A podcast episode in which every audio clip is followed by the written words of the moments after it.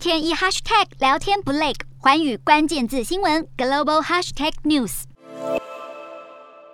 印尼二十三号解除棕榈油出口禁令，但是因为监管程序有问题，业者迟迟不能够实现出口。尽管印尼贸易部的官员在三十号承诺会尽快处理出口证的申请，但是政策是反复不定，也导致市场相当的混乱，冲击全球的植物油价格之外，也让棕榈油期货价格现在继续下跌。好，印尼政府近月推出了多项政策，试图要控制国内的的食用油供应以及价格，要求生产商将计划出口的棕榈油保留一定的比率在国内。而印尼贸易部官员表示，印尼现阶段将按生产商在国内的销售比率，出口的比率需介于百分之二十左右。而目前已经接获五六家棕榈油生产商的出口申请，希望可以尽快签发出口证明。